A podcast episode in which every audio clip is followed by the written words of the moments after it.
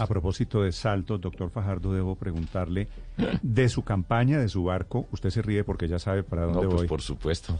Eh, han saltado, han saltado de ese barco que, al- que alcanzó a ser un portaaviones con muchas expectativas. Han saltado marineros, ratas, eh, capitanes. Usted que va al comando del barco, ¿cómo ve las deserciones? Mire, yo no, tengo... no le voy a dar nombre para no, sa- para no decirle quiénes creo que son marineros y coroneles y unas ratas que estaban también en el barco. Bueno, no, no hay problema en esto. Pero yo le explico. Primero, el principio. El, pri- el principio con el que yo miro las cosas. Uno no tiene que estar donde no quiere estar. Una persona en política que está obligada a estar con alguien no consigue un voto ni significa nada. ¿Usted, usted cree que, por ejemplo, voy a ponerlo aquí pues para que to- ahora cuando César Gaviria, pongamos un nombre y no es eh, para ilustrar lo que quiero hacer. Entonces César Gaviria, que se tomó fotos con todos, yo no sé con cuántos, menos conmigo, eso sí nunca. Entonces se tomaba foto con Petro, que le parecía extraordinario y quería que fuera, estuviera con él, y se tomaba foto con el uno, con el otro, y terminó abrazado con Fico. ¿Usted cree que el abrazo de César Gaviria le cambió la cancha a Federico Gutiérrez y ahora pues es imparable por el- los votos liberales de Colombia? No, eso no pasa. Eso no pasa. La gran mayoría liberal no está allá. Yo estoy seguro que muchos están conmigo en sus términos de lo que ellos piensan y sienten. Entonces la gente es libre y más libre en estas elecciones para la presidencia de la República. Estas son las elecciones más libres de todas, más libres que hay.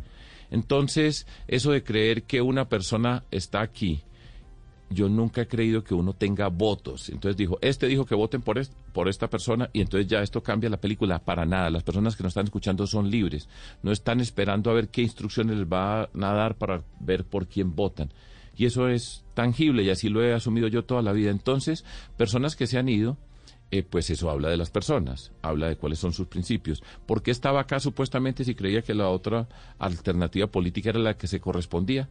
Pues pregúntele a ella cuáles son sus principios, cómo actúa en política, eso habla de esas personas. Pero además, yo no quiero ser despectivo porque no me luce y yo entiendo que cada voto es un voto importante y por supuesto que estamos en política, y yo necesito muchos votos, muchísimos, millones, sí, pero esas personas que se han ido no tenían una significancia política en términos electorales y de votos, porque pasa muchas veces que están ahí sentados porque les toca, pero no por convicción, y al que le toca no consigue un voto. Sí, Pero, estamos, doctor- estamos hablando con nombre propio, ¿no? No los vamos a mencionar.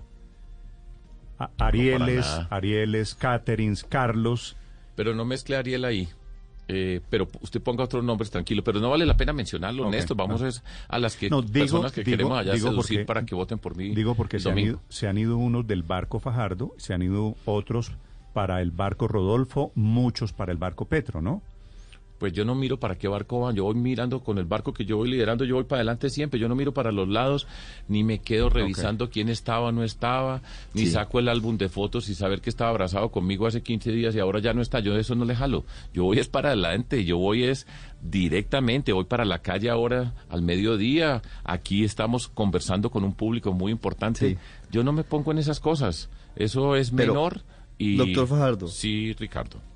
Buenos días. Buenos días. No hablemos de ni, ni de los grumetes, ni hablemos de las ratas, no vamos a mencionarlos con nombre propio, ni más faltaba, que han saltado del barco.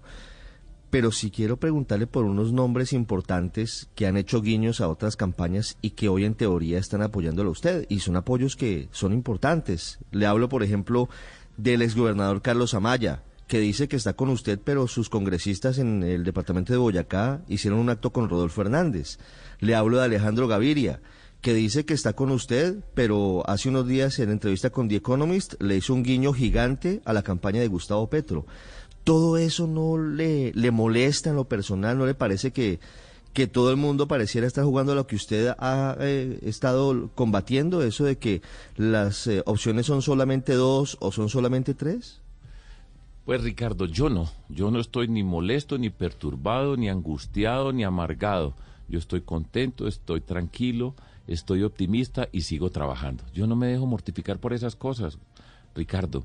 Yo ya soy una persona mayor que tiene experiencia, que he aprendido muchas cosas en el camino de la vida y en particular en términos de la política. Y lo que he aprendido es viva siempre de acuerdo a sus principios, de manera coherente y consistente, para que construya lo más valioso que se puede construir en política y en la vida en general, que es confianza.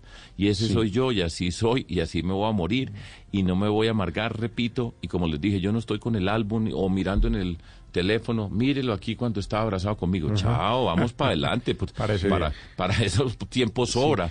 Lo que nos están escuchando es los que me preocupan a mí, Ricardo. Yo sé que esto pues tiene, es atractivo y picante. Y entonces, ¿usted qué dice? Carlos Amaya. Yo no voy a decir nada de Carlos Amaya. Yo voy, yo voy a decirle a las que me están escuchando que voten por mí. Y estoy seguro que muchos van a votar por mí y que no están pendientes de una u otra persona a ver qué hace o qué dice.